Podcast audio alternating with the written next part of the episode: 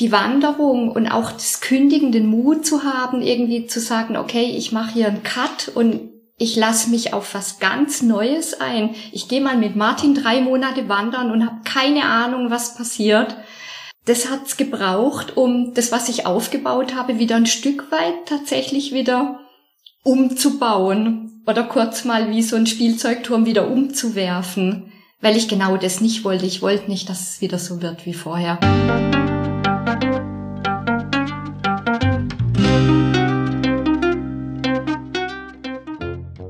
Schön, dass du wieder reinhörst. Ich begrüße dich ganz herzlich beim Ich Wir Alle Podcast. Wir bei Shortcuts laden hier interessante Personen ein, die uns zu den Themen Selbst-, Team- und Werteentwicklung inspirieren. Mehr Informationen zum Podcast und unseren Angeboten findest du in den Shownotes und bei www.ichwiralle.com. Ich bin Martin Permantier und präsentiere dir heute ein Gespräch mit Martina und Martin Talamona. Martina und Martin bieten in ihrem Unternehmen Optimistic Life Beratung, Coaching und Inspiration. Sie haben gemeinsam eine große Transformation in ihrem Leben erlebt, in der Martina ihre Sehkraft aufgrund einer Krankheit verlor und in einem Burnout und einer Depression fiel. Zusammen haben sie gelernt, die Situation annehmen zu können Trotz des 98% Sehkraftverlustes von Martina unternahmen sie gemeinsam eine dreimonatige, 900 Kilometer lange Alpenüberquerung. Heute helfen sie in Vorträgen, Beratungen und Coaching anderen Menschen. Und das tun sie jetzt auch in einem neuen Format, dem Wandercoaching. Bevor das Gespräch beginnt, noch der Hinweis zu unserem Netzwerk für Wachstumsgefährtinnen. Auf www.haltung-erweitern.de findest du unsere Community mit verschiedenen Gruppen, Angeboten und Events. In der Community tauschen wir uns auch zum Podcast aus. Den Link für Kommentare und Austauschmöglichkeiten zu dieser Podcast-Folge findest du in den Shownotes. Wir freuen uns sehr, wenn du hier dabei bist. Und jetzt wünsche ich dir ganz viel Inspiration und Freude beim Hören. Audio ab.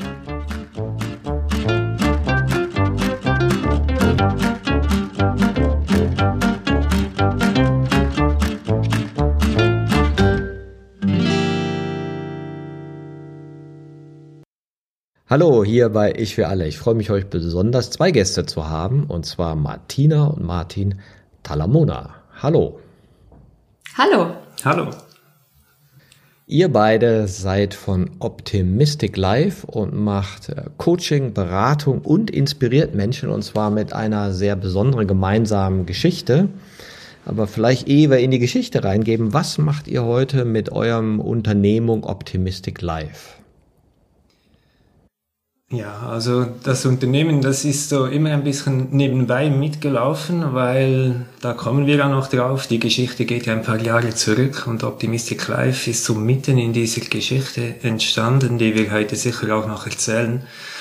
Und eigentlich erst jetzt so ganz aktuell in den letzten Monaten hat sich das konkretisiert und das hat viel mit einer Wanderung zu tun, wo wir dann gesagt haben, lass uns doch Menschen mitnehmen. Wenn uns das so gut tut, dann könnten wir doch daraus was machen. Also wir versuchen Menschen, die was verändern wollen in ihrem Leben, die sagen, so kann es irgendwie nicht weitergehen, zu begleiten, zu inspirieren schlussendlich. Martina. Der Ursprung von Optimistic Life war, dass wir beide, Martin und ich, angefangen haben, in Form von Vorträgen unsere Geschichte zu erzählen. Vor allem ich habe am Anfang sehr gestaunt, was für eine Resonanz das ausgelöst hat und wie wichtig es ist, offen über das zu sprechen, was vor allem mir passiert ist. Und dann ist aus einem Vortrag sind dann zwei geworden und das war so die Geburtsstunde von Optimistic Life. Ja, sehr schön. Martin, du bist ja auch Leadership Coach, Organisationsentwickler und nennst dich auch Hofnarr. An welchen Höfen bist du denn tätig? Ja, das mit dem Hofnarr ist irgendwo in den letzten fünf Jahren entstanden und ich weiß gar nicht mehr so richtig, wie und von wem. Das wurde mal genannt, dass so ein Organisationsentwickler ja auch ein bisschen hofnarr sein darf im Unternehmen und sein muss und sein sollte. Und ich fand das dann so passend und das begleitet mich seither. Hm, jetzt könnten, könnte man das so ein bisschen auch sagen, dass an einem Spital, in einem Krankenhaus natürlich ganz viele Königreiche sind und die haben, die brauchen auch einen Hofner, damit sie irgendwie zu allen Informationen kommen und manchmal ist das tatsächlich auch so ein bisschen das, was mir auch passiert. Aber das andere ist auch, ich, ich stelle wirklich gerne auch Dinge in Frage und bin gerne bei den Leuten und spüre, wie es ihnen geht. Und das ist halt auch so diese Seite, ja.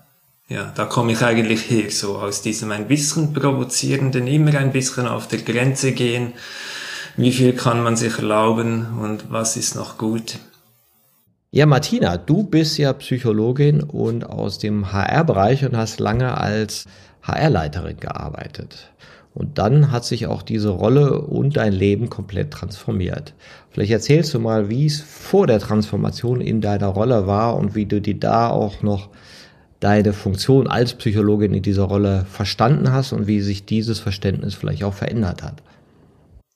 Ich war mir meiner Verantwortung immer sehr bewusst. Ich war auch Mitglied der Geschäftsleitung und ich habe mich, ja, wie gesagt, sehr verantwortlich gefühlt. Und ich habe in einer Unternehmensgruppe gearbeitet mit verschiedenen Standorten, mit sehr unterschiedlichen Themen und Herausforderungen. Also wir hatten ganz junge Unternehmen, die wir neu gegründet haben, die noch so in der Start-up-Phase waren. Wir haben ein Unternehmen dazu gekauft, das es schon lange gibt und wo wir wirklich so, so, ja, diverseste Herausforderungen hatten, das so in die Gruppe zu integrieren. Also ganz unterschiedliche Themen und wir waren extrem schlank organisiert. Und meine Rolle habe ich primär darin gesehen, dafür zu sorgen, dass die Mitarbeitenden in, diesen, in dieser Unternehmensgruppe ein gutes Umfeld vorfinden. Oder es hört sich ja so an, du warst sehr gewissenhaft. Ja, das habe ich auch so ein bisschen aus den anderen Podcasts rausgehört. Und man sagt, das ist so ein typisches Zeichen von den Eigenbestimmten, ja, also wenn du in dieser Haltung bist, weil du dir deine eigenen Stärken irgendwie bewusst bist und sagst, ja, ich kann doch. Ja, und, und man ist dann halt so von den eigenen Stärken überzeugt und dann kann man und kann man und kann man. Ne? Und das ist dir dann auch so ein bisschen passiert. Ich bin gerade am Überlegen, ob ich mir in der Zeit meine eigenen Stärken tatsächlich so bewusst war. Ich war mir meiner Verantwortung bewusst und ich war mir dessen bewusst, wie ich meine Rolle verstanden habe. Ja, und das hat dich dann, oder zwei Dinge haben dich dann in eine, ich sag mal, in eine Transformation gebracht. Einmal, dass das zu viel war und dass eine Krankheit dazu kam. Ja, das beides ging sehr Hand in Hand. Ich muss noch eins vorwegschieben. Bevor die Krankheit kam, bin ich so ins Überlegen gekommen, mache ich das, was ich machen will? Ich war in so einer Phase, also ich hatte ganz viel um die Ohren, das war aber völlig in Ordnung, ich konnte es auch leisten, aber so in mir drin hat so ein bisschen gepiekst, wo ich gedacht habe, also lebe ich das Leben, das ich leben möchte und habe ich den Beruf, den ich ausüben möchte. Und dann ist die Erkrankung gekommen. Und die Erkrankung, also ich wusste zuerst nicht, dass ich eine Erkrankung habe. Das war eigentlich so die anspruchsvollste Zeit in meinem Berufsleben, die ich jemals hatte. Also wir hatten so viele Themen und Projekte gleichzeitig. Ich habe wirklich gearbeitet wie eine Verrückte. In der Zeit war für mich aber klar, das ist zeitlich begrenzt. Wir hatten mehrere Projekte am Laufen und ich wusste, okay, wenn die Projekte abgeschlossen sind, dann beruhigt sich's wieder. Also für mich war klar, zeitlich begrenzt. Also Martina, Zähne zusammenbeißen, Ärmel hochkrempeln, durch. Es beruhigt sich wieder. Das war so meine Startposition. Und das kam ganz genau so. Die Projekte waren abgeschlossen, jetzt hat sich alles wieder beruhigt. Nur eins hat sich nicht beruhigt meine Verfassung. Ich habe gemerkt, die Batterie ist leer, ich habe schlechter geschlafen, mir ging's nicht gut und habe gestaunt, habe gedacht, was ist denn das jetzt? Was ist los mit mir? Und parallel habe ich gemerkt, dass die Augen schlechter geworden sind. Und ich habe mir am Anfang nichts dabei gedacht und bin zum Optiker gegangen und der hat dann festgestellt, dass was nicht in Ordnung ist und dann bin ich zum Augenarzt gegangen und dann schließlich in die Uniklinik, also in die Augenklinik und dort wurde dann 2017 festgestellt, dass ich eine genetisch bedingte Netzhauterkrankung habe, die heißt Morbus Stargardt. Und das ist eine relativ seltene Erkrankung der Netzhaut, die nach und nach zum Verlust der Sehfähigkeit führt. Was sollte ich jetzt machen mit dieser Diagnose? Ich hatte damals noch eine Sehfähigkeit von 60 Prozent.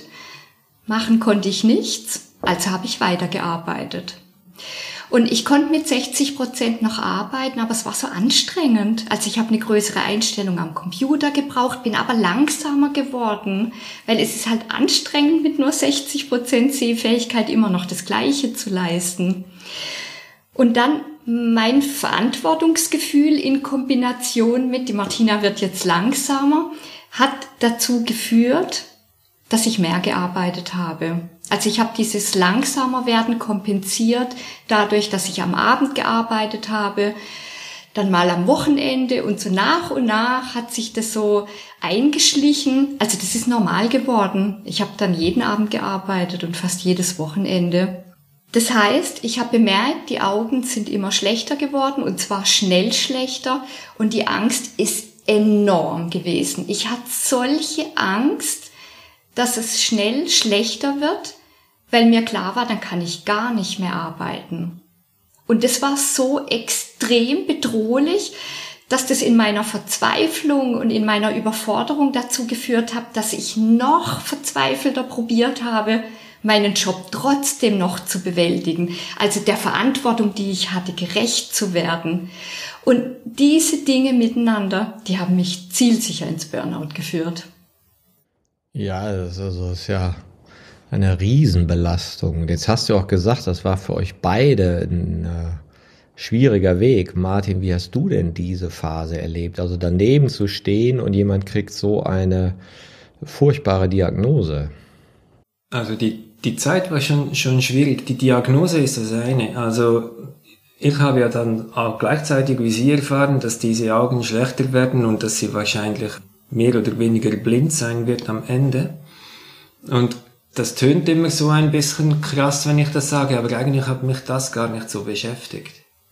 Mich hat viel mehr beschäftigt, ihr zuzuschauen, was das mit ihr gemacht hat. Mit diesem Verantwortungsgefühl, mit diesem, ich muss diesen Job irgendwie haben, weil sonst bin ich niemand, quasi so im übertragenen Sinn, und daran festzuhalten. Und diese Überforderung, weil sie es schlicht ab einem gewissen Zeitpunkt nicht mehr konnte, also ganz konkret, da machte sie Notizen bei der Arbeit, schrieb irgendwelche Post-its und klebte die in irgendeinen Block und irgendwann war das Sichtmäppchen so dick mit Zetteln drin, bis ich dann mal gemerkt habe, der ist ja so dick, weil sie es gar nicht mehr lesen kann, was sie geschrieben hat. So, und das führte dann dazu und rückblickend natürlich kontraproduktiv. Ähm, ich habe dann irgendwie Sonntagabend, bevor die Arbeitswoche wieder begonnen hat, mit dir zusammen diese Zettel sortiert und was steht da und was ist noch zu tun und solche Geschichten. Da weißt du ganz genau, dass das hilft ja eigentlich nichts. Also ich habe ihr jetzt nur geholfen, ihren Job zu machen und eigentlich hätte man sagen müssen, stopp mal, so geht das ja nicht. Aber dann bist du irgendwie der Lebenspartner und nicht der Therapeut. Und willst irgendwie helfen, siehst die Überforderung, wenn du sagst, hey, stopp mal, dann hast du, dann merkst du, das ist gar nicht, äh, das stößt überhaupt nicht auf Resonanz, da kannst du gar nichts bewegen. Und das war so diese Zeit, also zuzuschauen, wie sie immer mehr an den Abgrund zusteuerte, das war schon schwierig auf der einen Seite. Und sie, sie war da in dieser Zeit schon auch eine Weltmeisterin im Fassade aufrechterhalten. Ja, was, wenn ihr die Martina und den Martin von damals jetzt vor euch sitzen hättet, was würdet ihr den beiden aus heutiger Perspektive sagen wollen? Ich höre diese Frage sogar ähm, nicht genau so, aber öfters, weil es gibt ja viele Leute auch bei der Arbeit, die irgendwie zu Hause vielleicht jemanden haben, der uns vielleicht mit, mit etwas anderem, aber auch eine Herausforderung und weil die ja wissen, dass ich das mit dir schon sowas erlebt habe, fragen die mich ja, wie würdest du jetzt, was soll ich denn jetzt tun als quasi Angehöriger? Und ich finde es einfach noch immer sehr, sehr schwierig, weil also das Wichtigste ist ja eigentlich, dass du diese Beziehung aufrechterhältst, die du hast. Das ist ja eben in meinem Fall meine Lebenspartnerin, meine Frau. Und diese Beziehung aufrechtzuerhalten ist eigentlich das Wichtigste. Und das ist auch das, was ich den Leuten dann meistens sage. Macht weiter, was euch immer gut getan hat, trotz allem. Also schaut nicht nur auf diese Dinge, die jetzt ganz schwierig sind, sondern wir gingen zum Beispiel weiterhin irgendwie, wenn es möglich war, noch in die Natur, spazieren, wandern, irgendwas. Oder auch irgendwie in die Stadt, irgendwie in ein Theater, wenn es dann noch ging. Trotzdem, also in dieser Phase hat man ja eigentlich keine Lust, diese Dinge zu tun. Aber im Wissen, dass das etwas ist, was einem verbindet. Also so in der Position der Angehörigen finde ich so dies, diese Dinge am wichtigsten. Und ich glaube, das andere kann man nicht verhindern. Man ist einfach auch schlecht gelaunt. Man macht einander Vorwürfe, so nach dem Stil, jetzt schau doch endlich mal, mach doch jetzt noch, weil danach bist du dann blind und dann kannst du nicht mehr. Und so solche Dinge, die sind ja komplett irrational und nicht hilfreich. Aber das kannst du wie, also ich kann es nicht verhindern und ich glaube auch, es ist einfach emotional zu anstrengend. Wenn ich zurückblicke, ich würde der Martina von damals, ich muss ehrlich sagen, ich würde sie am liebsten ganz, ganz fest schütteln. Also nicht nur so ein bisschen zärtlich, sondern wirklich richtig durchschütteln und sagen, Martina, das kommt nicht gut. Dass ich die Arbeit noch irgendwie bewältigen konnte. Keine Ahnung, wie ich das damals noch geschafft habe, aber ich konnte sie noch bewältigen. Habe ich als Rechtfertigung dafür genommen, dass es nicht so schlimm ist. Martin hat versucht, mich zu stoppen. Und er hat mich unglaublich genervt. Und die Tatsache, dass ich bei der Arbeit funktioniert habe, hat mir geholfen, ihm zu sagen, du, du übertreibst. Ich habe ihm gesagt, Martin, du übertreibst. Ich krieg das hin. Vertrau mir, unterstütz mich und setz mich bitte nicht zusätzlich unter Druck weil so hat sich's angefühlt. Also er hat auf mich Druck ausgeübt, natürlich in dem Versuch, mich zu stoppen, aber mich hat's zusätzlich belastet.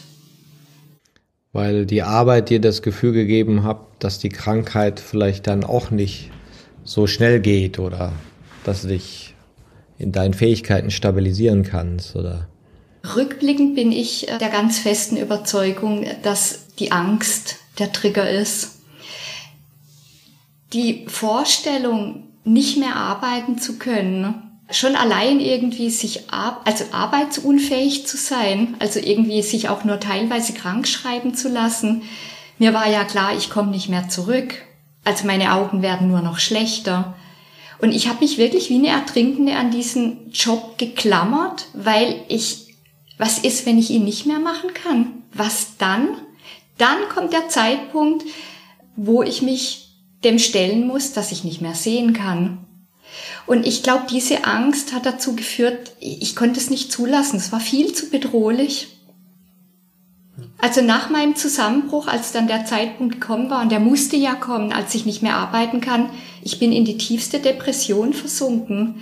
Und rückblickend bin ich wirklich davon überzeugt, die Angst war zu stark. Also ich glaube, es hat Zeit gebraucht, bis ich mich dieser Angst stellen konnte wahrscheinlich auch die Angst, keinen Job mehr zu haben. Also ich habe die Martina von damals, das hat sie auch gesagt, hat gesagt, hey, ich, ich kann nicht damit leben, keinen Job zu haben. Also zum Beispiel den Job zu verlieren und nicht zu wissen, wo ist der nächste. Das war in dieser Zeit, so wie ich sie kennengelernt habe, dann zumal, das war, das hat sie auch so formuliert, gesagt, also diese Stellensuche und diese Ungewissheit, da wird sie zu einem anderen Menschen, den will ich gar nicht kennenlernen. Und jetzt vielleicht ganz kurz ein Zeitsprung zu heute. Sie hat ja dann von sich aus irgendwann jetzt die Martina von heute gekündigt, ohne einen neuen Job zu haben, weil sie das so wollte. Also sie, sie wollte keinen neuen Job haben, sondern zuerst was anderes machen. Und das ist in dieser Zeit, wo wir jetzt gerade davon gesprochen haben, das wäre undenkbar gewesen. Also den Job zu kündigen, ohne zu wissen, wo ist denn der Weg weiter und so, das war ganz schlimm. Und ich glaube, du hast dich einfach sehr stark über den Job überhaupt identifiziert. Die Frage war bei mir nicht nur, wie geht's dann weiter, sondern ich hatte ja Angst, dass ich überhaupt nicht mehr arbeiten kann. Und das sagt Martin ganz richtig, ich konnte mir nicht vorstellen, keine Arbeit zu haben. Und was dahinter steckt, ist, ich bin ein, ein sehr freiheitsliebender Mensch im Sinne von, ich muss unabhängig sein. Also der Gedanke, abhängig zu sein, nicht mehr arbeiten zu können, von Martin abhängig zu sein, es war unerträglich für mich. Das konnte ich mir nicht vorstellen. Jetzt hast du ja gesagt, du hast die Krankheit, der Burnout kam dazu und dann auch das schnelle Fortschreiten der Krankheit mit einer Depression. Was war denn dann so das, was dich da wieder rausgebracht hat? Du sagst, dieser Wille zur Unabhängigkeit, der Wille nach eigener Freiheit und Autonomie. Und dann kam es ja auch zu dieser Wanderung. Aber wie war, wie war denn so dieser Ablauf von diesem tiefen Tal und was waren so die Bewegungen, die euch beide da so rausgeführt haben in euch? der Zeitpunkt, wo es aufwärts ging, da warst du ja in der Klinik. Und in diese Klinik rein, das war so ein Prozess. Martina tauchte irgendwann auf und wollte mir irgendwie erklären, dass es doch vielleicht eine gute Idee wäre, wenn sie mal in eine Klinik gehen würde, war wahrscheinlich ja, glaube ich, von deiner Therapeutin auch diskutiert. Und sie hatte, glaube ich, irgendwie Angst, dass ich das komisch finden würde. Und, und ich habe so für mich gedacht, na endlich. Also wurde ja auch mal Zeit. Ist so eine andere Option gab's irgendwie gar nicht mehr. Und in dieser Klinik war dann alles ganz sowieso noch viel schlimmer. Und da wusste ich tatsächlich nicht, ob sie wieder zurückkommt. Ich habe mich geschämt. Ich habe mich so entsetzlich geschämt, dass ich in eine Burnout-Klinik gehe. Und ich habe mich so geschämt, dass ich das niemand erzählen konnte. Ich konnte es nicht mal meinen Eltern sagen. Das muss Martin machen. Ich habe mich einfach so geschämt. Und in dieser Klinik ist dann das passiert, was ich wahrscheinlich auch gebraucht habe. Ich habe dort meinen absoluten Tiefpunkt erreicht. Ich habe mein Zimmer nicht gefunden, weil ich also Zimmernummer nicht erkennen konnte. Ich habe die Behandlungsräume nicht gefunden. Dann hatte ich so eine tolle Behandlung, wo man sich dann so Bälle zuwirft oder irgendwas, so ein Sportprogramm. Das hat natürlich auch nicht funktioniert, weil ich die, äh, die Bälle nicht hab sehen können. Dann beim Essen gab's Buffet. Ich, ich, ja, ich habe das Essen nicht gefunden und wusste nicht, wo was ist. Also es war schrecklich für mich. Also ich bin wirklich sehr überfordert gewesen. Und dann ist so meine ganze Hoffnung irgendwie davon geflogen und Martin hat mich am ersten Wochenende besucht und war total entsetzt, wie es mir gegangen ist. Und das war so der absolute Tiefpunkt. Und dann habe ich mir überlegt, und ich habe wirklich auch die Entscheidung treffen müssen, Martina, was machst du jetzt? Gibst du auf oder kämpfst du? Und ich habe mich fürs Kämpfen entschieden.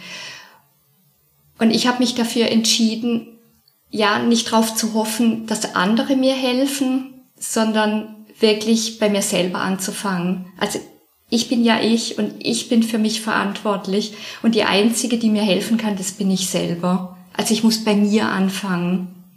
Und das habe ich gemacht. Und von daher ist rückblickend die Klinik für mich sehr wichtig gewesen. Ich glaube, ich habe an den Punkt kommen müssen, weil das ist dann die Kehrtwende. Ab da also es gab dann schon nochmal Rückschritte gegeben. Also das war ein, ein, anspruchsvoller Weg, ein langer Weg zurück, aber das war die Kehrtwende. Es würde mich immer interessieren, diese Selbstermächtigung. Okay, ich bin es, ja, es hängt von mir ab, es ist nicht da draußen. Ist das in dir so verbunden gewesen mit, ich sag mal, Selbstbotschaften oder einer Art Selbstfürsorge oder ist es eine andere Art von Stimme in dir oder ein anderer Teil, der mehr anders redet mit sich selbst? Oder wie, wie ist das so erschienen? Ich würde es am ehesten als Kraft oder Energie bezeichnen. Ich war in der Zeit sehr depressiv. und ich glaube, niemand würde Energie und Depression so in einem Satz zusammen erwähnen. Und die Entscheidung, die ich getroffen habe, das ist wirklich eine Punktentscheidung. Also das war in einer Nacht, in der ich das, also das war wirklich ernst gemeint. Also entweder aufgeben oder halt den anderen Weg gehen. Und ich habe mich dann dafür entschieden, mich zurückzukämpfen, also wirklich so das Ruder in die Hand zu nehmen von meinem eigenen Boot. Und in dem Moment, als ich mich entschieden habe, habe ich gemerkt, da kommt Energie. Also da war auf einmal Energie da. Also in einer depressiv, in einer sehr depressiven Phase. Und das war eindrücklich. Und die, also die Energie ist nicht immer gleich stark gewesen, aber sie war da. Also da ist wie was aufgegangen. Und ich habe diese Energie gebraucht, um handlungsfähig zu sein. Weil was es gebraucht hat, also sich zurückkämpfen hat für mich bedeutet, auch für mich einzustehen. Also Martina, wehr dich, sag, was du kannst und was du nicht kannst. Sag, was du brauchst von den Menschen, die dich unterstützen möchten, weil es wollen dich alle unterstützen. Ich habe ganz viel Hilfsbereitschaft und Unterstützung erlebt. Die Frage ist, ob es richtig ist und ob ich es annehmen konnte. Und das muss ich sagen. Ich muss sagen, was ich brauche. Und dafür brauchst du die Energie, die ich bekommen habe durch diesen Entscheid. Was, was würdest du denn sagen, was diese Quelle dieser Energie ist, wenn man das überhaupt sagen kann? Also wo kommt die denn her, wenn sie vorher nicht da ist? Ich glaube, dass sie die, also dass die Energie, ich bin davon überzeugt, dass sie die ganze Zeit da war. Ich glaube, dieser absolute Tiefpunkt, also wirklich an diese Grenze kommen zwischen, ja, ich sag's jetzt mal ganz direkt, zwischen Tod und Leben. Ich glaube, die hat sie geöffnet. Ich glaube, dieser Punkt, dieser Tiefpunkt hat mich an diese Quelle von dieser Energie gebracht. Also das hat mich ermächtigt, darauf zugreifen zu können oder sie ist aufgegangen oder wie auch immer. Weil du dich fürs Leben entschieden hast. Richtig. Mhm. Wie hast du das wahrgenommen, Martin? Mm, also ich, aus der Außenperspektive hat man das vor allem an, an Dingen bemerkt, die plötzlich wieder passiert sind. Also man hat ja von ihr gar nichts mehr gehört, außer man hat sich gemeldet vielleicht und kam vielleicht mal eine Antwort. Aber plötzlich poppte irgendwie auf meinem Handy früh morgens um sechs irgendein Foto auf von einem Fitnesslaufband, weil sie irgendwie begonnen hatte, Sport zu machen. Zum Beispiel. Oder ähm, meistens sind es dann Bilder gewesen irgendwie. Sie hat dann plötzlich selber begonnen. Die Klinik war an einem ziemlich schönen Ort, Ausflüge zu machen, irgendwie rauf, Berge, ähm, Aussicht und so. Also was sie wahrscheinlich selber gar nicht so gesehen hat, aber dass es schön ist, hat sie schon gesehen und mir dann ein Bild geschickt. Also, aber das Wichtige war eigentlich selbstständig Ausflüge zu machen. Und dann gab es noch die eher lustigen Dinge, das darf man aber in einem Podcast gar nicht erzählen, oder? Also du darfst, du darfst in solchen Kliniken kein Alkohol trinken. und, ja, da, du kannst also nicht mit einer Bierflasche rein und raus. Also hat sie das Bier irgendwo in eine Limo-Flasche umgefüllt, um es dann in die Klinik zu bringen. Also das, das waren einfach so Dinge, wo man sieht, ey, irgendwie, das ist auch nicht mehr alles so ernst und da gibt's jetzt auch irgendwie Sachen, die man mal ausprobiert und so, mhm. so solche Dinge sind halt passiert. Mhm. Das nimmt man dann schon wahr. Und bei der Geschichte mit dem Bier ging's weniger ums Bier, sondern um die Rebellion. Was bei mir damals begonnen hat, das ist auch ein Teil von der Transformation. Ich war am Anfang, als ich in die Klinik gekommen bin, wie immer die Musterschülerin und die Regeln habe ich sehr aufmerksam wahrgenommen und selbstverständlich akribisch befolgt. Und so mit der Wende habe ich angefangen, so, ja, auch die Regeln manchmal auch ganz bewusst zu brechen. Weil ich bin die Patientin. Das ist mein Weg. Und es ist wie so ein, das gehört auch dazu. Ich, ich, ich probiere mich aus und, und ich stehe für mich ein und ich mache die Sachen, die ich machen möchte. Ich erinnere mich ja an, an Viktor Frankl, sagt trotzdem Ja zum Leben. Mit den ganzen unglaublichen Schwierigkeiten, die du ja dann ganz real auch erlebt hast. Ne? Und hast du das Gefühl, dass Ich meine, da waren ja die anderen Stimmen vorher, ich sage es, nenne es mal die Depressiven. Und jetzt hast du ja die Selbsterzählung gewechselt. Du hast ja gesagt, Martina, ich bin nicht mehr die, die das sagt, ich bin jetzt eine, die anders in mir redet. War das sowas, was du so wahrgenommen hast? Also diese Veränderung deiner Erzählung von dir selbst? Ich bin jetzt das rebellische Mädchen, ja, ich trinke jetzt eine Flasche Bier. Oder wie ist so ein Vorgang? Es hat sich angefühlt, als würde ich einen Teil von mir selbst befreien, als würde sich da ein Teil freikämpfen und auch, das ist die Geschichte mit dem Bier, auch rebellieren. Und das ist ja gemündet, also diese Entscheidung, sag Ja zum Leben und du hast gesagt, so, jetzt sage ich Ja zum Leben. Und das hat euch ja dann noch 900 Kilometer wandernd über die Alpen gebracht mit 40.000 Höhenmetern. Aber das war wahrscheinlich auch noch eine Reise, bis ihr dann da gelandet seid. Ne? Also, dass wir da gelandet sind, und das zeigt ja, ich sage mal, diese, diese Transformation. Es, sie hatte ja wieder ihren Job nach dieser Phase. Also jetzt könnte man ja von außen sagen, hey, das ist irgendwie auch noch cool. Also wer kann denn schon Geschäftsleitungsmitglied sein? HR-Leiterin wieder mit einer Verbindung, nur noch zwei Prozent Sehfähigkeit und also das gibt ja nur noch wenig Leute. Also es ist ja eine super Chance für sie und wenn sie das ablehnt, wäre sie ja doof. Und das hat sie ja dann auch nicht gemacht. Sie hat den Job gemacht und ich wollte eigentlich immer mal wandern gehen und zwar weit. Also das, das kam ja von mir und schon lange. Und ich hätte es wahrscheinlich nie gemacht und, und wir haben das zusammen besprochen und selbstverständlich wurde es ein bisschen konkreter über die Zeit, aber sie hat dann ihren Job gekündigt und den sie wieder hatte und hat gesagt, wir gehen jetzt wandern. Also ich gehe wandern, könnte man auch sagen. Und, und dann musste ich ja fast, dann musste ich ja mit, so, weil ja. Und das war ja der Start, also, und da sieht man schon auch diese, diese Veränderung. Weil das wäre ja undenkbar gewesen, einfach zu kündigen, einen solchen Job, um einfach mal wandern zu gehen, ohne zu wissen, was nach der Wanderung dann ist. Das wäre ja in der Martina von früher nie vorgekommen. Also du warst auf ganz vielen Ebenen eine neue Version dann. Ja, vor allem auch eine mutigere Version von mir wir haben die Wanderung 2022 gemacht und ich habe dann per Ende 2021 meinen Job gekündigt.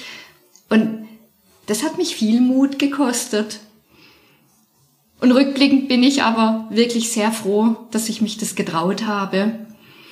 In der Klinik bin ich 2019 gewesen und ich hatte 2020, so wie Martin erzählt hat, hatte ich ja die Möglichkeit, wieder zurückzugehen in das Unternehmen, in dem ich vorher gearbeitet habe, wieder in meiner früheren Funktion als Personalleiterin, Geschäftsleitungsmitglied. Also wirklich alles das Gleiche. Nur ich war ein bisschen anders, habe weniger gesehen und auch nur noch ein Teilzeitpensum gearbeitet. Ansonsten war aber alles gleich. Und ich habe das dann zwei Jahre lang gemacht und das war eine extrem lehrreiche Erfahrung, sehr wertvoll. Ich war auch sehr dankbar, dass ich die Chance erhalten habe. Also mit so einer starken Beeinträchtigung die Chance zu haben, diese Stelle wieder ausüben zu dürfen, also so eine verantwortungsvolle Position auch zu haben. Da bin ich sehr dankbar dafür. Ich habe jedoch gleichzeitig in diesen zwei Jahren, je länger, je mehr gemerkt, jetzt hat sich so viel, also eigentlich alles in meinem Leben geändert. Nur der Job ist jetzt gleich geblieben. Also jetzt mache ich genau wieder das Gleiche, das ich vorher schon gemacht habe.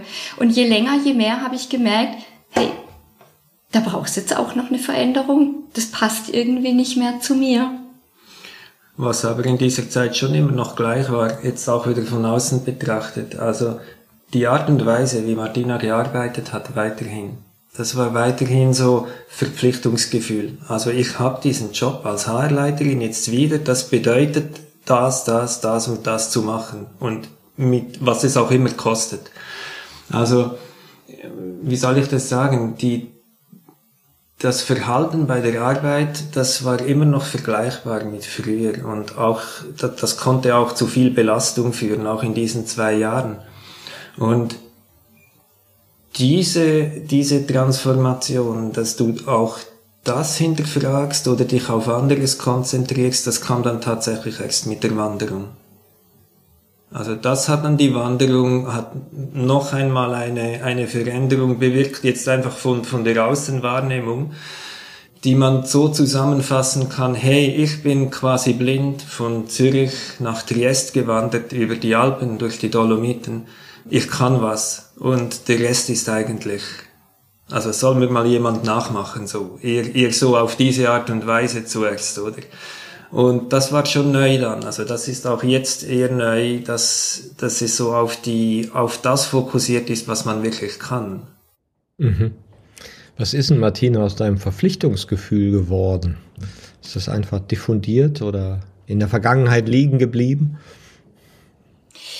Ähm, also mein Bild dazu ist, so nach der Erblindung oder gerade auch irgendwie in der depressiven Phase, für mich hat sich's angefühlt, als wäre mein Leben eingestürzt. Also wie so ein Gebäude, wo so eins nach dem anderen zusammenbricht. Und in der Aufwärtsphase, also auf dem Weg zurück, so mit dem Lernen wieder mit allem zurechtzukommen, das Akzeptieren von der neuen Identität als sehbeeinträchtigte Frau, habe ich versucht, und zwar wirklich sehr fleißig, dieses ganze Gebäude wieder schön aufzubauen und am besten so, wie es vorher gewesen ist. Und das hat auch dazu gepasst, dass ich den Job dann wieder hatte und auch wieder in diesem Verpflichtungsgefühl drin war. Und ich habe mich dabei ertappt. Also ich habe gemerkt, dass ich gerade wieder, also das war ja auch das, was so ein Falschgefühl ausgelöst hat. Das ist wie vorher. Also und es kann doch nicht sein, dass das alles passiert ist und es wird wieder wie vorher. Und ich habe deutlich gespürt, nee, das möchte ich nicht. Also es muss anders werden. Und die Wanderung und auch das Kündigen, den Mut zu haben, irgendwie zu sagen, okay, ich mache hier einen Cut und ich lasse mich auf was ganz Neues ein. Ich gehe mal mit Martin drei Monate wandern und habe keine Ahnung, was passiert. Also das hat's gebraucht, um das, was ich aufgebaut habe, wieder ein Stück weit tatsächlich wieder umzubauen oder kurz mal wie so ein Spielzeugturm wieder umzuwerfen, weil ich genau das nicht wollte. Ich wollte nicht, dass es wieder so wird wie vorher. Und ich glaube, diesen Spielzeugturm wieder umzuwerfen, da ist auch das Verpflichtungsgefühl mit runtergefallen. Ich hab's noch immer. Also man kann mich ja nicht Gehirn transplantieren, aber ich, ich habe einen ganz anderen Blick drauf es hat sich verändert, weil ich glaube, ich bin vor allem verpflichtet, auf mich zu schauen und das zu machen, was mir auch entspricht und das ich gut kann. Jetzt muss ich dran denken, du hast vorhin mal erwähnt, so ganz am Anfang, so noch vor der Krankheit, vor dem Burnout, hast du diese Stimme gehabt in dir, lebe ich eigentlich das Leben, das ich leben möchte? Mhm. Wenn du dir die Frage heute stellst. Ja. Ich glaube, ich bin noch immer auf dem Weg. Ich bin auf dem richtigen Weg. Also das spüre ich sehr deutlich. Also ich bin viel besser mit mir in Kontakt und höre auch immer in mich rein. Geht es in die richtige Richtung? Mache ich das, was ich machen möchte? Das, was ich mache, macht mir das Freude? Fühlt sich's gut an? Und klar ist man da ständig dran und korrigiert dann wieder was. Und dieses Wandercoaching, das Projekt, das Martin und ich jetzt neu haben, das fällt auch in die Kategorie. Das haben wir noch nie gemacht. Das ist ein Experiment. Das probieren wir jetzt und machen mal die Erfahrung. Fühlt sich's gut an, dann machen wir es weiter. Fühlt sich's nicht gut an, dann lassen wir es sein und probieren was anderes. Also in so einem Modus bin ich heute unterwegs und das gefällt mir extrem gut. Du, ich glaube, das wird bestimmt viele Leute interessieren, Wandercoaching. Ich hatte sogar mal am Anfang einen im Podcast aus Bayern, der das gemacht hat. Und ich habe es mal vor Jahren gemacht. Da sind wir den Grand Canyon runtergefahren mit einer Gruppe. Und da fährst du im ganzen Tag im Boot und es war Coaching und in der Natur sein. Also ich finde, es gibt kaum was Besseres. Ja. Insofern finde ich das ganz fantastisch. Und auch die Bilder, die man so sieht von eurem Trip. Es gibt ja auch eine schöne Webseite, wo das so ein bisschen dokumentiert ist. Also es ist schon beeindruckend, weil natürlich auch in der Natur die Gedanken freier sind. Ne? Das war ja schon auch der Hintergedanke. Also rückblickend ist ja in diesen drei Monaten auch so viel passiert. Mal, die Natur hat viel geholfen, aber mit, mit uns, wir haben das gar nicht gemerkt während dem Wandern. Und eigentlich auch noch ein halbes Jahr lang nicht, als wir wieder zurück waren. Sondern erst viel später so, man hat gemerkt, nein, das, das will ich nicht mehr so, sondern ich will das anders. Und das kam alles oder ganz viel hat den Ursprung in, in diese Ruhe. Man hat einfach den ganzen Tag nichts anderes zu tun, als einfach von A nach B und dann nach C zu gehen. So nach dem Motto, wo, wo schlafen wir heute, was essen wir und das war's dann auch schon. Also und wo geht's morgen noch weiter, oder? Also so. Und viel mehr gibt's ja dann nicht. Das heißt, du hast einfach auch viel Zeit um über Dinge dir klar zu werden und, und mal auch zu besprechen dann oder auch nicht zu besprechen, wie auch immer. Und ganz vieles heute hat, hat so den, den Ursprung in, in dieser Ruhe schlussendlich. Und es gab natürlich auch viel aufzuarbeiten jetzt in diesem Fall bei uns, was man da diskutieren konnte. Und ich finde es immer so schön, oder? Martina hat es vorhin auch einmal gesagt, ich finde es immer so doppeldeutig, wenn sie sagt, ich habe heute einen ganz anderen Blick drauf. Weil das stimmt ja in jedem Fall tatsächlich. ja, man sagt ja auch mit der Haltungserweiterung kommen neue Perspektiven, dass du Dinge neu siehst, die du vorher einfach nicht gesehen hast, die aber da waren, die aber von dir noch anders kontextualisiert wurden oder weil du dachtest, ich muss irgendwie sein und plötzlich merkst du, nee, muss ich ja gar nicht. Das Leben ist ja frei, ja, in gewissen Grenzen. Ne? Und ich finde es auch sehr schön auf eurer Webseite Optimistic Life habt ihr auch so eine Art Claim stehen, mehr leicht Sinn. und dann dachte ich, oh krass, ja. Also das, das auch so zu verkörpern nach doch einer, einer schweren Zeit, ja, die es ja durchaus sicherlich auch war. Ja, es hat sicher ein bisschen damit zu tun.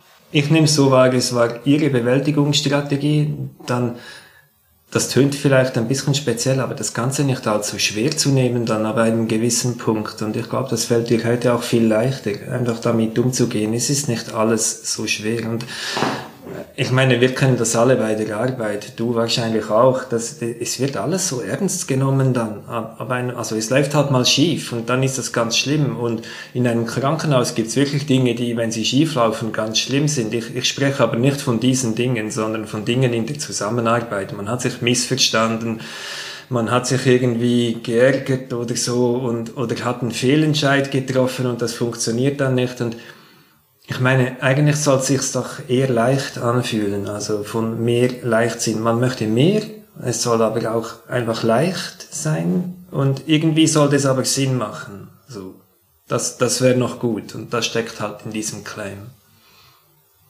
Ja, und ich glaube, auch wenn ihr das sagt, kommt das ja nochmal anders. ja weil ihr auch die Rückseite kennt und auch, was es heißt, eben etwas Schwieriges zu transformieren und wieder in eine Leichtheit zu bringen. Ja, und also großen Respekt. Also das finde ich sehr, sehr bewundernswert und auch, auch sehr poetisch, dass sozusagen die Natur auch mit Teil der Heilung war. Das war immer so bei dir. Also Martina hat früh begonnen nach der Klinik und zurück in der Ausbildung und äh, mit der Sehfähigkeit lernen zurechtzukommen. Zum Beispiel war sie viel draußen äh, joggen, alleine. Und ich glaube, du bist ziemlich viel über diese Steine gestolpert. ja, das ist, es hat in der Klinik begonnen mit dem Laufband. Morgens um sechs hatte ich das Laufband für mich allein und ich hatte auch nur morgens ehrlicherweise Energie. Also mittags konnte ich dann nicht mehr. Und das hat aber angefangen. Das war so, das waren meine ersten Schritte raus aus der Depression. Und ich habe das dann fortgesetzt nach der Klinik. Ich habe angefangen zu joggen. Also einige haben mich für verrückt erklärt, weil es gibt mal jetzt jemand, der nur zwei Prozent sieht, eher nicht. Und ich habe mir das aber erarbeitet. Also ich habe erst die Joggingstrecke herausgefunden, das hat ein bisschen gedauert und dann bin ich sie ganz normal abgelaufen und ich zeichne innere Landkarten. Also wenn ich eine Strecke mehrmals laufe, ich beschreibe das immer so, ich mache eine gestrichelte Linie im Kopf und dann muss ich es nochmal laufen, dann habe ich eine durchgezogene dünne Linie und nochmal und nochmal und dann wird es ein dicker Strich und dann habe ich es irgendwann, dann kenne ich die Strecke. Und als ich das geschafft hatte, bin ich dann angefangen zu joggen. Und fragt nicht, wie oft ich gestürzt bin. Also jedes Mal, oft. Und ich habe mich nicht beirren lassen. Ich wollte unbedingt joggen. Hier war er wieder der Wille. Aber ich wollte es so gern. Mir hat Joggen so viel Freude gemacht. Es hat mir gut getan. Und irgendwann, also es ging dann immer besser. Es ist Übung. Also und irgendwann bin ich durchgelaufen und bin kein einziges Mal gestolpert. Ich habe mich so gefreut. Das ist so schön gewesen. Und so hat mich die Bewegung, also die Bewegung war eigentlich meine wichtigste Therapie. Also ich habe angefangen zu joggen, dann konnte ich mit Martin auch wieder anfangen zu wandern. Das hat uns immer verbunden. Das ist so ein, ein, ja, ein wichtiger Bestandteil unserer Beziehung, was auch, was uns zusammengehalten hat in der schweren Zeit.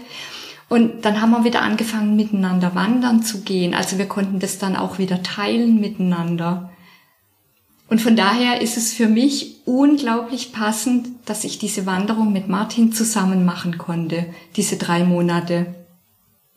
Und was auch sehr wichtig war, also das war auch eine große Motivation für mich, nach dieser Zeit, in der unsere Beziehung auch tatsächlich ein paar Federn verloren hat, war das so eine schöne Möglichkeit, ganz viel Zeit miteinander verbringen, auch mehr Leichtigkeit wieder in unsere Beziehung fließen zu lassen, Zeit miteinander verbringen und uns auch als Partner wieder neu kennenzulernen.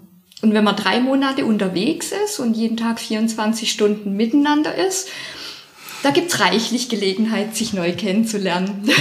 Kann, kann so oder so ausgehen, aber ich höre ja. dein Lachen. Ja. Und das berührt mich sehr, wie schön und, und frisch du äh, das, das mit einem Lachen begleitet. Ja. Also war es sehr ja. schön. Ja. Also ich habe es wunderbar empfunden und es ist ja auch die Zeit, ich habe das vorhin mal erwähnt, in der wir uns auch als Team eingespielt haben.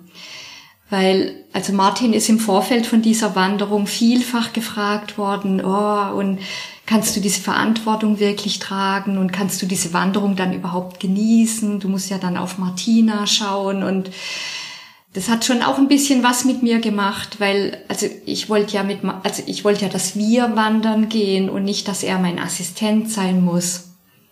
Und das war schon auch was, was ja auch eine Rolle gespielt hat.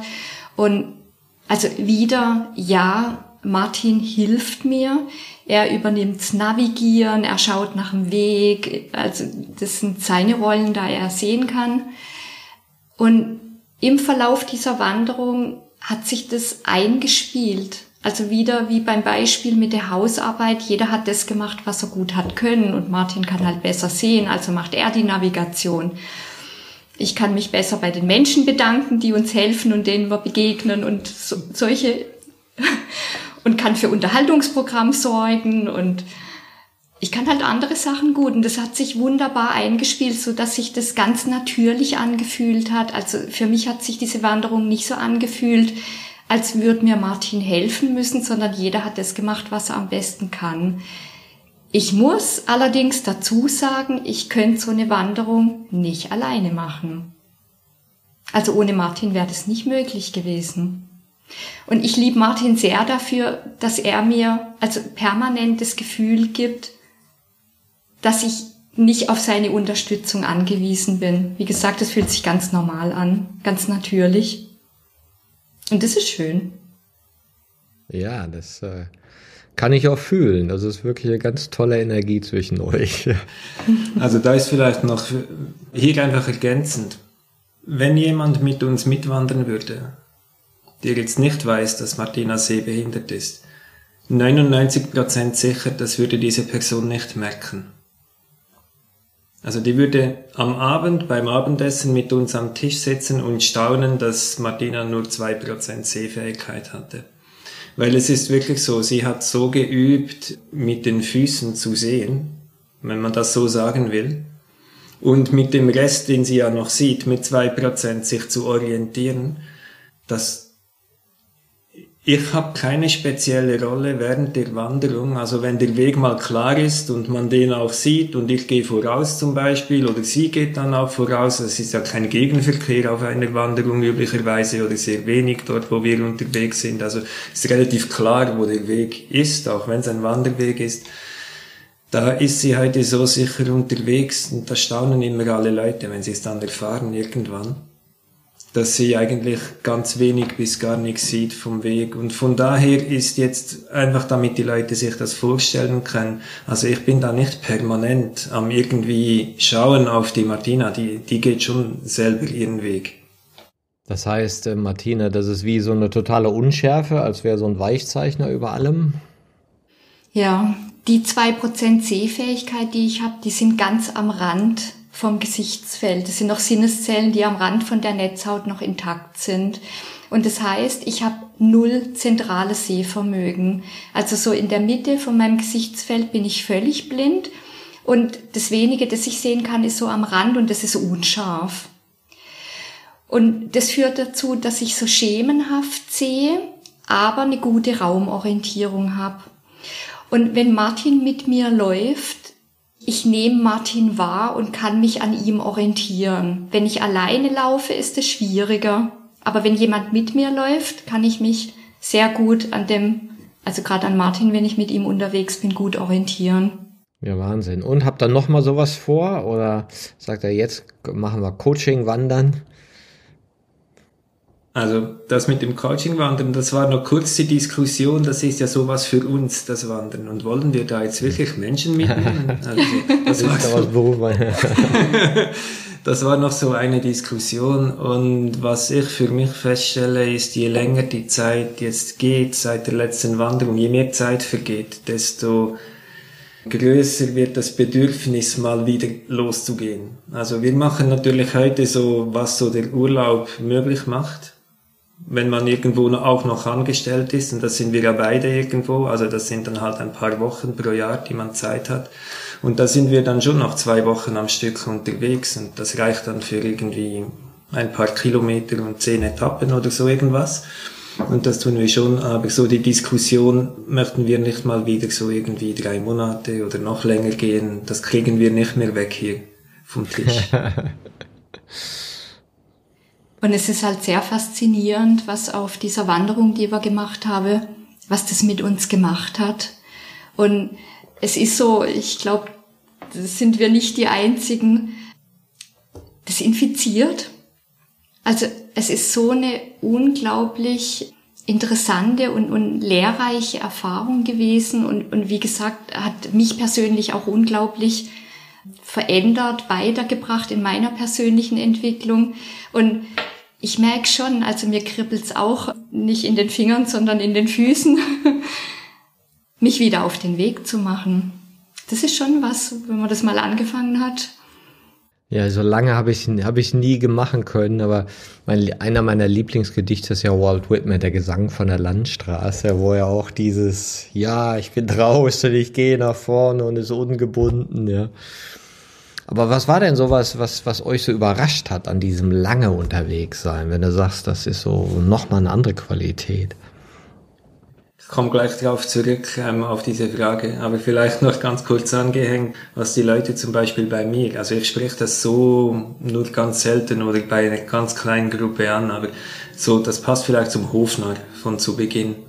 Das ist ja immer so ein gewisses Risiko, dass man da auch geht, wenn man Hofnarr spielt, wenn man irgendwo fest angestellt ist. Und durch die Wanderung habe ich schon, ich selber, so das Bild für mich und, und ich glaube, das spürt man auch, naja, also wenn ihr das nicht wollt, dass ich das mache, dann gehe ich halt wieder wandern. Also das ist so die Haltung dahinter, oder?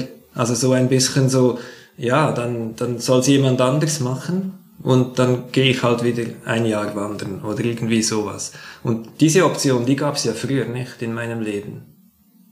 Also so für mich gedanklich.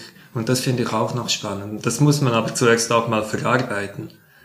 So, diese Haltung, so. Was mich wirklich geprägt hat, und das ist das, was ich heute auch im Leben, was mir am wichtigsten ist, dass ich habe so gesehen, natürlich vor allem an Martina, aber auch an mir selbst, was wir alles können. Also trotz einer Sehbehinderung und trotz irgendwas sonst. Und wir sind nicht mehr die Jüngsten und auch mein Rücken ist kaputt und trotzdem kann man Rucksack tragen und von A nach B und über äh, 1500 Höhenmeter rauf und wieder 2000 den Berg runter und man ist zwar am Abend geschafft, aber wir, wir können das. Und wir können uns auch in einer Sprache durch, durchschlagen, logischerweise, das wissen alle, die reisen irgendwie, wo man die, die Leute nicht versteht und das, das geht ja alles irgendwie. Und so dieser Blick auf, das können wir, wir können das und wir können das auch üben und wir können das immer besser und wenn wir uns nur ein bisschen drauf konzentrieren, was macht uns Freude, was wollen wir eigentlich und so, dann ist das halt alles möglich. Ich habe eine unglaubliche Faszination für unseren menschlichen Körper. Und beim Wandern, Martin hat es gerade schon angesprochen, wir sind losgelaufen und wir sind jetzt, also ich noch weniger als Martin, jetzt nicht die Megasportler. Also wir machen das nicht jedes Jahr oder in so einem großen Stil.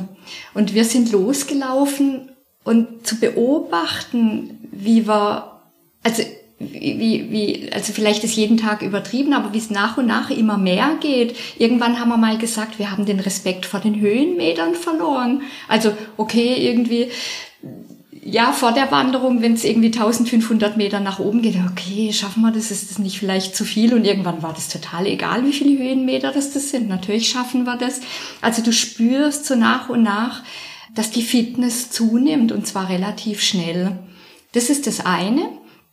Bei mir kommt noch was anderes dazu. Ich habe eine Sehfähigkeit von zwei Prozent. Natürlich hat auch das mich unglaublich viel Mut gekostet. Kann ich das? Habe ich Schwierigkeiten bei manchen Passagen? Kann ich das überhaupt genießen? Also ganz viele Fragen. Und ich habe gemerkt, dass mein Körper, ich kann gar nicht genau sagen, Martin hat vorhin gesagt, die Füße ersetzen bei mir viel, das ist eines. Also ich nehme ich nehme wahr mit den Füßen, also meine Füße spüren den Weg, aber ich nehme auch mit ganz viel anderem wahr. Zum Beispiel kompensiert mein Gehirn auch viel vom fehlenden Sehen. Also ich habe das Gefühl, ich sehe den Weg vor mir, obwohl meine Augen ihn nicht sehen können. Ich spüre, dass es rechts von mir runter geht. Ich kann die Felsen spüren. Also ich habe so so eine gute Wahrnehmung, die auch während der Wanderung extrem geschult wurde. Und das zu beobachten und zu erleben und mitzubekommen, das hat mich einfach nur glücklich gemacht. Das war ganz faszinierend und davon profitiere ich jetzt auch noch. Wie schön. Und was schön war, im Laufe der Wanderung ist so dieses Tempo ist wunderbar. Es ist langsam. Wir gehen Schritt für Schritt. Und wir sind ja auch so über die Landesgrenzen, Sprachgrenzen und du bewegst dich so kontinuierlich vorwärts, dass du alles so direkt, also ich sage es jetzt ganz bewusst, miterlebst. Du hörst andere Sprachen sprechen. Wenn wir irgendwo frühstücken, verändert sich das Frühstück. Die Landschaft wird anders, die Temperatur verändert sich und das ist die richtige Geschwindigkeit. Alles andere ist viel zu schnell, also das rast ja gerade so an uns vorbei. Und gerade für mich, ich kann mich noch dran erinnern, ich habe mit 18 den Führerschein gemacht und mein Fahrlehrer hat immer gesagt, ich muss mein Tempo meiner Sehfähigkeit anpassen. Und heute sehe ich noch zwei Prozent, also viel schneller darf bei mir das Tempo auch nicht sein. Aber es ist genau das richtige Tempo. Und die größte Veränderung, die bei mir passiert ist, ich habe, bevor wir wandern gegangen sind, war so meine Wahrnehmung, dort mir fehlen 98 Prozent Sehfähigkeit. Im Laufe von der Wanderung habe ich gemerkt, und ich habe das hinterher auch öfters gesagt, mit Martin zusammen sehe ich genug gut. Und das ist wirklich, das kommt von Herzen. Ich sehe ganz viel. Also jemand, der 100% sieht, empfindet es vielleicht als wenig, wenn man nur 2% sieht. Aber wenn man jetzt von blind ausgeht, ist das wenige, was ich sehen kann, für mich ein ganzes Himmelreich. Also ich sehe viel und ich bin jeden einzelnen Tag, das ist keine Übertreibung, dankbar für das, was ich sehen kann. Und das ist so der Kern von meiner Transformation durch diese Wanderung. Ja, danke Martina. Also ich finde es sehr berührend und auch sehr berührend, welches Leben in dir entschieden ist, nachdem du dich dafür entschieden hast. Ja, und wünsche euch da noch viele schöne Aufenthalte mit Wachstumsgefährtinnen in der Natur und dass ihr auch die Zeit findet. Und mich hat das sehr berührt, auch wie du dieses in der Natur sein beschreibst. Ja, mit eben den voll offenen Sinnen. Ja, das ist sehr beneidenswert auf eine andere Art. Ne? Ich danke euch. Danke Martina und danke Martin. Vielen Dank. Danke, vielen Dank.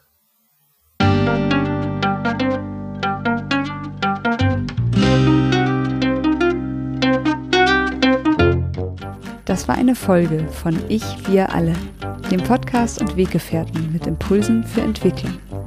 Wir bei Shortcuts begleiten und unterstützen Unternehmen bei der Entwicklung von zukunftsfähiger Führung, Kommunikation, Unternehmenskultur und Design. Mehr Infos zu unseren Angeboten, dem Podcast, der aktuellen Folge und zu unserem Buch Ich, wir alle, 24 Transformationsgestalterinnen geben wegweisende Impulse für die Zukunft findest du unter www.ichwiralle.com. Wir freuen uns über dein Feedback zur Folge und deine Bewertung des Podcasts bei iTunes. Bitte stell uns gerne Fragen zum Podcast und noch Vorschläge für Themen und Interviewpartnerinnen, die dich interessieren würden. Und zu guter Letzt schau gerne bei uns in Berlin-Kreuzberg vorbei. Wir lieben Besuch.